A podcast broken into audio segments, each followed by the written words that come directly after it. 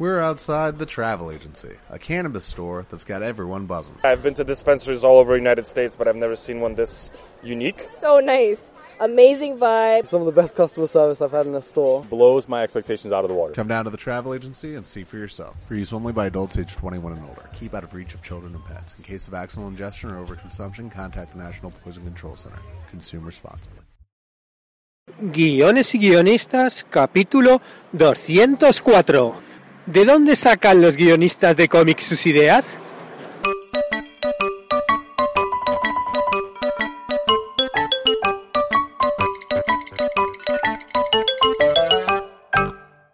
Buenos días a todos, bienvenidos a Guiones y Guionistas, el podcast con el que todos podemos aprender a hacer guiones y en el que el guionista es el rey. Cada semana salimos al aire con dos programas donde vemos un nuevo elemento, técnica o herramienta para que sepáis más del cómico mundo de los guionistas y el visual arte de los guiones. Hoy tenemos un podcast especial, no sé si escucháis algo raro, pero es que estoy en la calle. Me estoy dirigiendo a Montevideo Comics, que es una convención anual dedicada al mundo de la historieta, la animación y actividades afines. En el encuentro hay numerosos stands donde autores firman sus creaciones, pero también hay conferencias, concursos de cosplay, proyecciones, juegos de rol, videojuegos. La idea es que, como va a haber muchos autores de cómic, a ver si puedo hablar con alguno y nos cuenta de dónde saca las ideas para sus cómics y cómo hace sus guiones. Y bueno, aunque estemos en la calle, os tengo que recordar que mañana 15 de mayo la suscripción mensual sube a 12 dólares. Ya sabéis que estoy con cambios en la web, que bueno, cuando empecé había solo dos cursos en la plataforma y ya hay 30, y esta semana empezamos otro nuevo, por lo que bueno, hay que ajustar precios. Además, la suscripción va a introducir de forma permanente los planes y generadores, tanto los que hay como los que salgan, para los suscriptores gratis. Bueno, si hay alguien por ahí que se lo esté pensando, que aproveche que mañana es el último día a 10 dólares.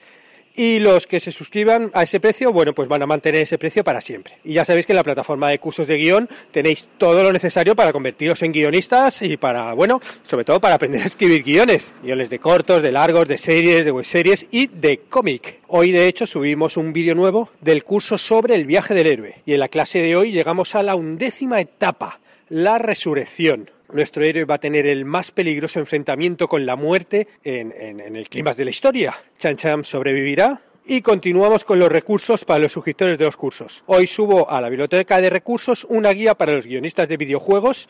The Writers Guilds of Great Britain ha publicado la guía que se llama Writing for Video Games, a Guide for Games Writers and Those Who Work with Them. Perdonad mi inglés, pero bueno, ya sabéis que hay lo que hay. Bueno, el caso es que es una guía para, para escritores de, de, videojuegos y todos los que trabajan con ellos.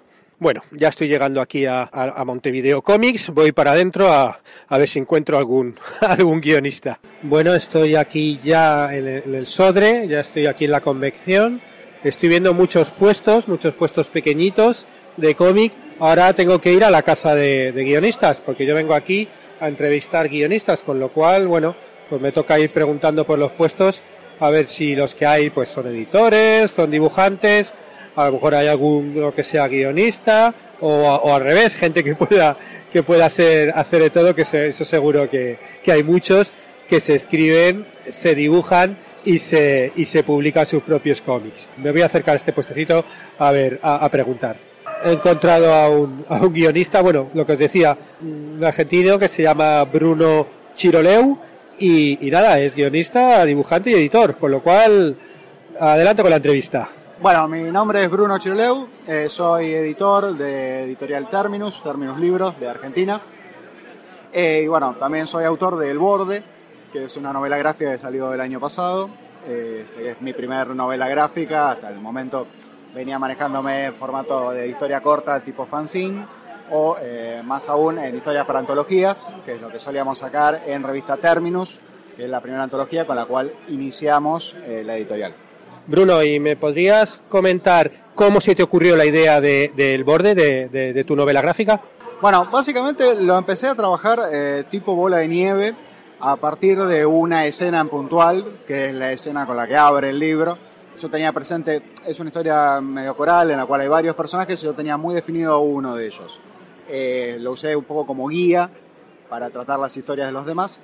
Generalmente casi todas mis historias vienen trabajadas de esa manera. Parten de un germen puntual, el cual voy eh, desarrollando y haciendo crecer. En este caso tenía una historia muy puntual o un personaje muy definido, que es eh, Carlos Juana se llama, que es un personaje que tiene una suerte de sueños proféticos y bueno, en base a eso quería que lo- los sueños de esta persona, que eran sueños bastante retorcidos en general, fueran un poco lo que eh, motivara a él, pero a su vez, a partir de su motivación, lo que fuera planteando el campo de juego, el terreno para los demás personajes un poco. Entonces, básicamente empecé trabajando un poco él, en base a él y a otros personajes que fueron apareciendo a medida que, que iba considerando esa historia.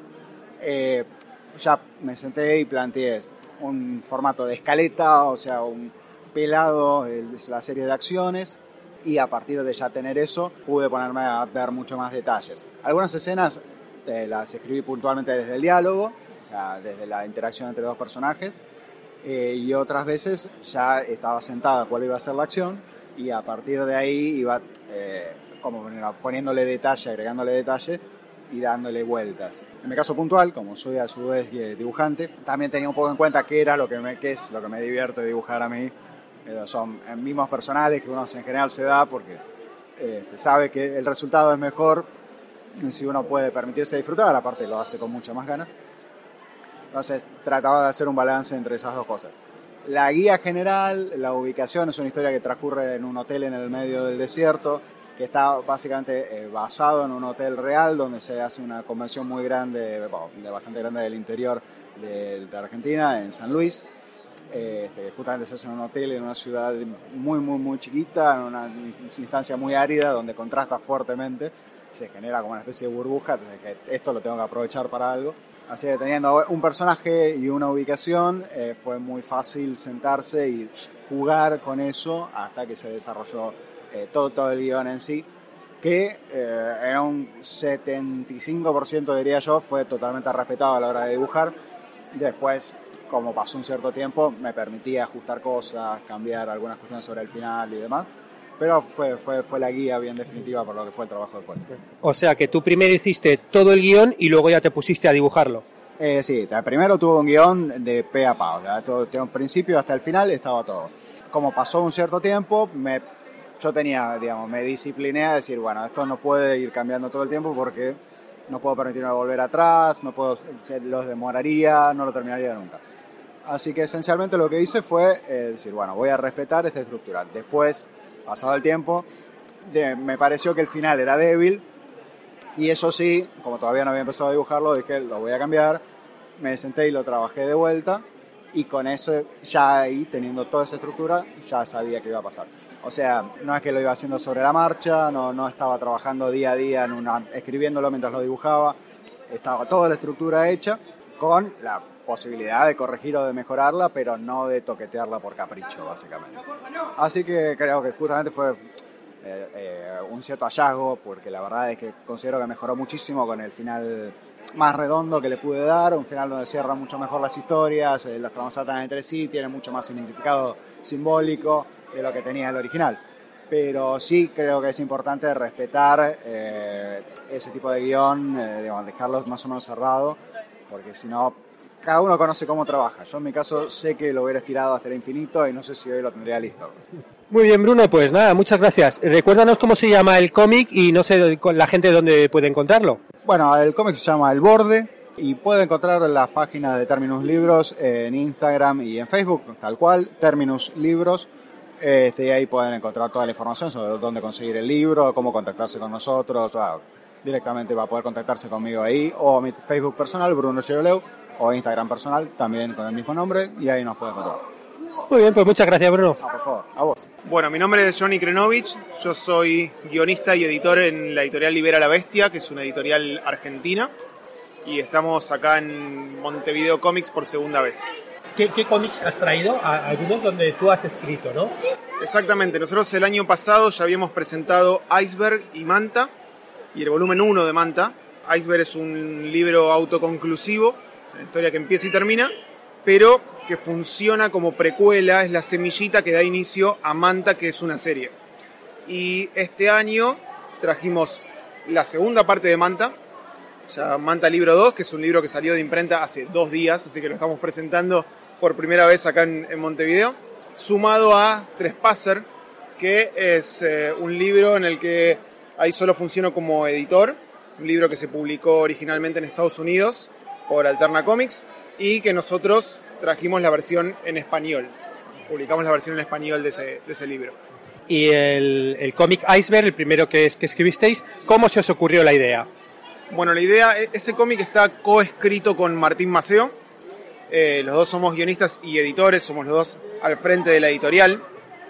Y eh, en realidad Martín lo conozco hace un montón, estudiamos cine juntos, tuvimos productora en su momento, trabajábamos en, el campo audiovisual. Y Iceberg es un guion que teníamos escrito hace casi 9, 9 10 años. Y, mm, y en realidad pasó que pasó el tiempo, dejamos de trabajar juntos en la productora, nos seguíamos juntando a tomar una cerveza y Iceberg era, el- era la historia que volvía. Había miles de historias que, habíamos escrito, pero Iceberg era la que volvía y siempre entre cerveza y cerveza la mejorábamos y, era la que nos, nos motivaba.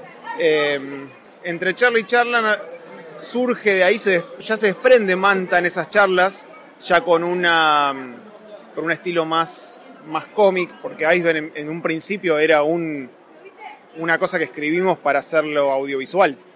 Y ya en esas charlas se desprende la idea de Manta y se empieza a tomar la forma de, de la historieta en sí. Bueno, en algún momento dijimos, ¿por, por qué no hacerlo? no? Y, y- empezamos a, a recorrer todo ese camino de buscar ilustradores y empezar a trabajar en los diseños de personajes. Y acá estamos.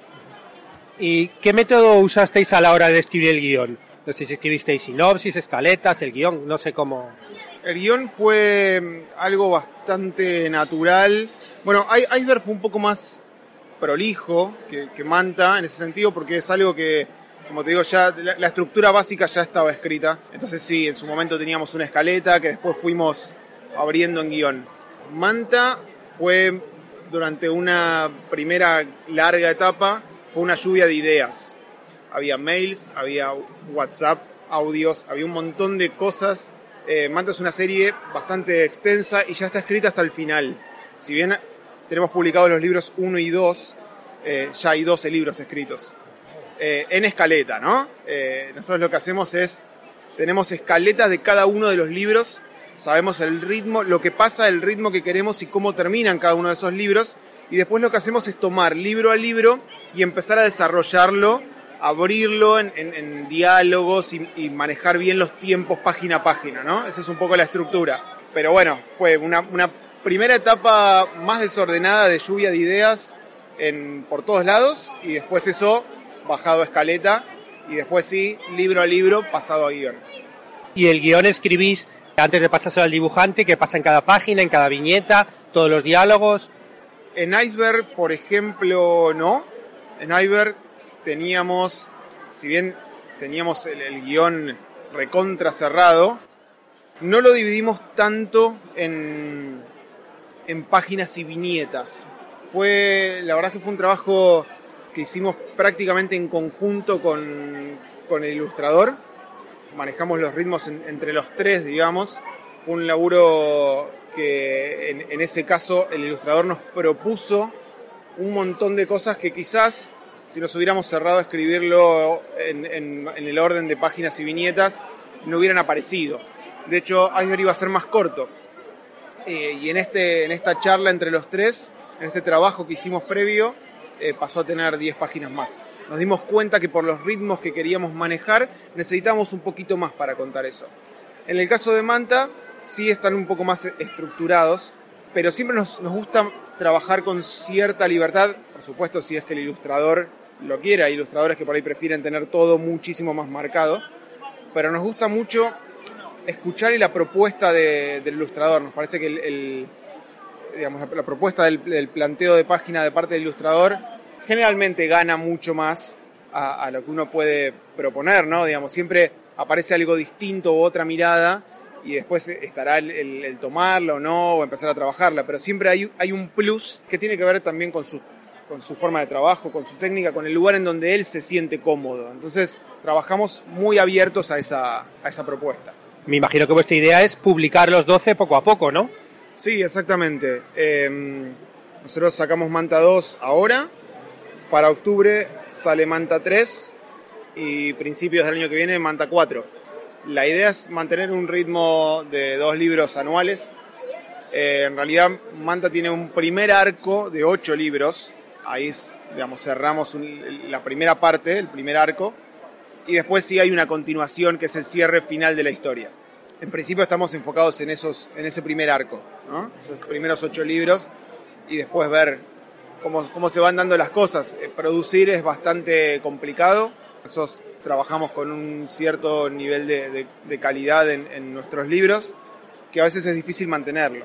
Entonces estamos manejando los tiempos y viendo cómo se hace siendo una editorial independiente para lograr publicar con la mejor calidad posible y sobre todo esta cuestión de mantener activo una serie y que no pase demasiado tiempo entre un tomo y tomo y que el lector no esté colgado un año y pico hasta que aparece el nuevo número. Son esos, esos son los desafíos que nos tocan como desde el lado de editor, digamos. Y muy bien, ¿dónde, dónde se puede encontrar la, la editora? ¿Qué web o qué redes sociales? ¿Dónde se pueden ver? Bueno, en liberalavestia.com, eh, esa es nuestra página, a partir de ahí pueden disparar a todas las redes, Facebook, eh, Instagram, Twitter. Nuestros libros llegan a Uruguay, están en algunas comiquerías, en, en Buenos Aires, en Argentina, están en distribución en todo el país, pero siempre nos pueden contactar a nosotros. Bueno, pues nada, mucha suerte. Yo ya me he leído Iceberg y nada, me ha encantado, con lo cual, nada, mucho éxito. Muchísimas gracias. Hola, me llamo Pablo Praino, soy el coeditor, eh, autor y artista y guionista dentro de Powa Comics. Ya tenemos siete años como editorial funcionando, que arrancamos en formato fanzine, eh, do- imprimiendo, doblando y engrampando nuestras propias revistas. Y ah, hoy por hoy ya tenemos 10 libros con ISBN, así pasados por imprenta, gorditos, publicados.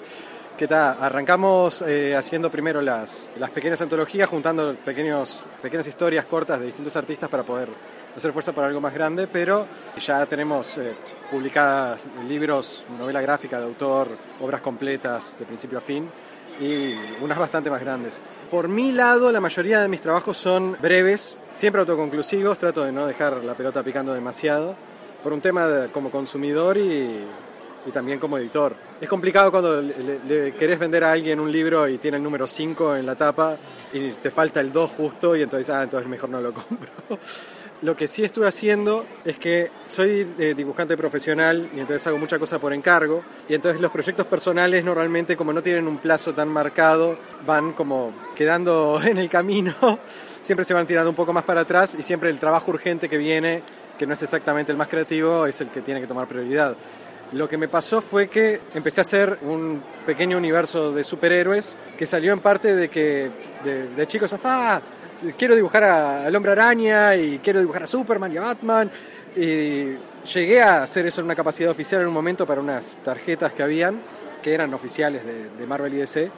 Y el tema es que ahí empezaron a... Porque yo dije, "Fa, sería genial que el traje de, Wolverine tuviera el- el- los colores marrones y la, el patrón ese de las rayas, em, pero el- ese patrón es del color azul y a mí me gusta el color marrón. Y entonces dije, está, mezclo los dos. Y los de Marvel me dijeron, no, así no. Porque está, es como, tienen que cuidar mucho el tema del branding del personaje, cómo es el look, la marca registrada. Entonces cuando quieren que dibujes a un personaje tienes que dibujarlo como ellos dicen que es. Entonces, bueno, haré mis propios superhéroes y los haré como quiera y los voy a mezclar como quiera. Y empecé a hacer cada vez más superhéroes que los iba acumulando. Uno que arrancó como un proyecto para una película. Entonces, por ejemplo, su diseño era mucho más eh, realista, improvisado. Se veía como alguien que improvisó un cosplay para ir a una convención y que terminaba siendo superhéroe. Y como dije, ta, va a ser la primera película de superhéroes uruguayo. Y salió Noctámbulo, donde estuve involucrado y colé el, diseño en una tapa de cómic que hay dentro de la película de Noctámbulo. Pero me quedé como, con la sangre en el ojo de que este iba a ser el primer superhéroe uruguayo. Y como seguí con todo el tema de- del universo superhéroes, que a, a veces lo, lo pasaba a cortos animados que yo hacía, porque también tengo un estudio de animación, entonces, onda, si, quiero escribir algo, siempre tengo una forma de cómo convertirlo en algo. Y lo que me pasó fue que, ta, que se, se empezaron a acumular superhéroes y dije, ¿y si los meto a todos en el mismo lugar? Porque algo que pasa siempre es como cuando armás todo el cast, el, famoso ensemble cast, como dicen en inglés, eh, hay, hay uno que te queda como de relleno siempre.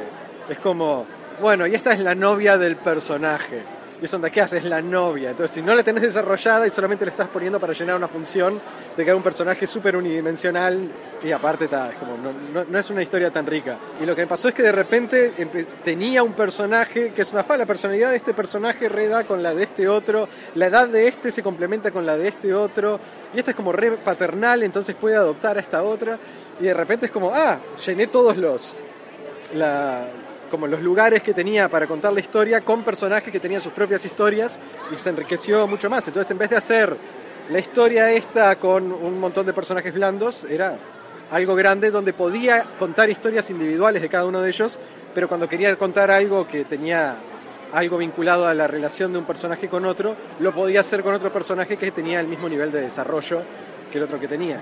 Ahora lo que me pasó también es que hice como pila de esto, que lo tenía escrito o, al menos eh, bajaba las líneas, onda. algo que tengo muy seguido es en el celular, tengo un, como un página a página con una oración por página de qué era lo que pasaba. O sea, esa es tu forma de almacenar las ideas que se te ocurren, ¿no? Tienes ahí un típico to-do list en el celular donde vas poniendo todas las Sí, sí, tengo desde ideas y adjetivos de personajes, eh, ideas de diseño, y después cuando paso a, a lo siguiente, que es una idea, a- arranco con un storyline, es onda personaje que eh, viaja en el tiempo, yo qué sé, algo muy, muy corto, y después empiezo, bueno, primero arranca que está en la casa, después que viaja en el tiempo, después que está en el pasado, después que cambia el futuro, y es como, me voy poniendo línea por línea de cada uno de los bits de la historia, que después los convierto en una lista de páginas y después paso a... ahí es cuando entra el tema de si lo estoy dibujando yo o si lo está dibujando alguien más. Si soy yo, me mando con eso de entrada, hago la parte dibujada y después vuelvo con los diálogos y relleno la información que falte. Que ese es un tema que tiene la historieta, que es, eh, tenés tanto texto como imagen y tenés que elegir qué mostrar, qué contar y qué escribir. Y hay temas que solamente las podés transmitir con un- una caption box que está al costado, o una línea de diálogo, o un efecto sonoro. Eh, entonces siempre trato de priorizar lo visual por el lado de que soy. Más que nada, arranco por el lado de lo visual siempre. Cuando hago el diseño del personaje es una fa, quiero que se vea de esta manera y después encontrarlo. Lo que pasó fue que de vuelta, como junté tanto, empecé a tomar el formato de un artista y guionista americano que se Adam Warren, que él tiene su propio su serie de novelas gráficas de superhéroes que se llama Empowered. Pero eh, hace tipo con suerte una por año, es un trabajo súper grueso lo que él hace. Y en el medio llama amigos con los que quiere eh, participar, que son artistas, y les da guiones para que trabajen en ellos. Y, y hace, siempre les da un guion que esté adecuado al tipo de historia que ellos cuentan. Entonces, si tienes alguien que dibuja todo criaturas extraterrestres súper raras, le da una historia que pasa en el espacio. Cuando es alguien que dibuja chicas lindas, le hace una historia que sea solo con las chicas. Entonces, las va como repartiendo de esa manera. Después las recopilaba. Y lo que hice fue lo mismo. Es onda, tenía amigos artistas que no tenían algo en lo que trabajar, pero querían generar imágenes, eh, generar historias. Y entonces les empecé a pasar las historias que yo no, porque había una grande en la que estaba trabajando y tenía varias cortas que quería hacer en algún momento. Porque aparte es como hice varias grandes que pasaban en ciertos momentos y tenía que rellenar espacios chicos en el medio. Entonces les pasé como las historias que me complementaban una idea de narrativa más grande. Entonces ahí ya empecé tipo, les decía, bueno, ¿cómo querés que trabajemos esto? ¿Método Marvel o eh, querés un guion completo? El método Marvel era lo que hacía Stan Lee, que se reunía con los dibujantes, les tiraba una idea, decía, quiero 20 páginas de la antorcha humana luchando contra el submarino para el lunes. Después los, artistas trabajaban de guionistas visuales haciendo toda la historia, metían algunos apuntes de quién era qué personaje o, de qué era que hablaban, y después Stan Lee agarraba eso y él escribía todos los textos arriba de qué era lo que se decían. El hombre araña de la primera época es muy gracioso porque el, artista quería hacer un tipo de historia que era opuesto a lo que quería contar Stan Lee, y entonces Peter Parker ponía una cara de, de estar muy enojado y, y Stan Lee le metía una vuelta para que en realidad estuviera pensando otra cosa. Y medio que nunca tuve ese nivel de extremo con otros artistas amigos, porque de vuelta son todos amigos y todos saben por qué lado vamos, pero les paso los diseños de personaje y les paso una bajada página a página. A otros les paso viñeta a viñeta. Y el resto, si ellos quieren agregar o sacar una viñeta, lo hacen. Y yo después agarro eso y voy con el texto de vuelta al estilo Stan Lee y voy complementando. Y lo que pasa también es que tengo artistas que me reversionan los diseños que yo les doy. Y por ejemplo, tengo una amiga que dijo, no, este personaje tiene que estar más, más cuadrado y tiene que mostrar menos piel.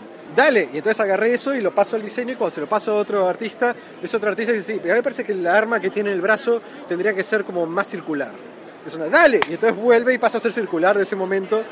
Y, y después junté todo eso en un libro que es Secretos del Universo, que son pila de historias cortas, hechas con distintos personajes, pero que todos pasan dentro del mismo lugar y que eh, se apoyan sobre eh, esta cosa que van construyendo entre todos. Que siempre puedes leer una por separado y tenemos tonos re distintos. Hay una comedia bien tipo de muñecos de acción, por decir algo, y otra que es un drama humano, pesimista. Hay, de, todo y todo pasa dentro del mismo lugar. Y siempre podemos jugar con eso. El tema que tengo es que ahora estoy trabajando en eh, novela gráfica más cerrada, ya enfocándome, ya que saqué como este orígenes secretos del medio, quiero contar las historias para que realmente crea estos personajes. Entonces es, eh, es algo que voy a hacer solamente yo, con un artista invitado para una historia complementaria, pero eh, estoy separando los personajes a que se vayan a jugar en grupos más chicos. Entonces tengo un libro que va a ser súper dramático por un lado y por el otro lado una que se va a llamar Colisión Mutante, que es un dibujo animado el sábado por la mañana, mutantes, viajes temporales, eh, superpoderes. El otro es más eh, drama humano de onda a quienes afectan las cosas que uno hace cuando está en esto.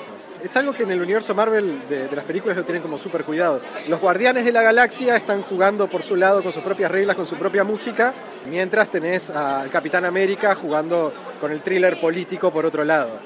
Y después tenés el momento en el que se juntan todos y, y tenés mucho ida y vuelta, pero hay que saber cómo organizarlos. El Infinity War es tremendo con quién puso a qué lugar, onda. Dejar a Thor con los Guardianes de la Galaxia por un lado, el Capitán América con Pantera Negra por el otro, es como... les dan como su propio sol alrededor de cuál orbitar y con lo que... Yo, sí, claro, yo no he visto las estas de superhéroes, la verdad, pero, pero sí que yo, yo, yo cuando veo 15 protagonistas digo, yo no sé cómo van a contar una historia con 15 protagonistas, ¿no? No, el, el truco también es cómo llevas la línea argumental. Dentro de lo que es eh, Secretos del Universo, tengo un, un prólogo y un epílogo que los hice yo, que funcionan con todo lo que está dentro, son, pero son bien como los panes dentro de este sándwich. Dentro del sándwich hay cualquier cosa, pero eh, sigue siendo un sándwich. Tiene un sabor así en conjunto que da con todo. Y con el tema es qué clase de línea argumental está llevando. Y ahí es donde entra muy en juego el editor. Mi coeditora Fiorella Santana es la que me dice, esta historia que está acá, sacala de acá, ponela por acá porque acá está rompiendo con el mood. Terminaste con algo súper dramático acá, no podés seguirlo con esto. Onda, si vas a poner esta parte cómica, ponela con el otro cómico que está por acá. Eh, pero también tenemos un tema cronológico de qué va pasando eh, adelante. No puedo ir para adelante y para atrás dentro del mismo libro.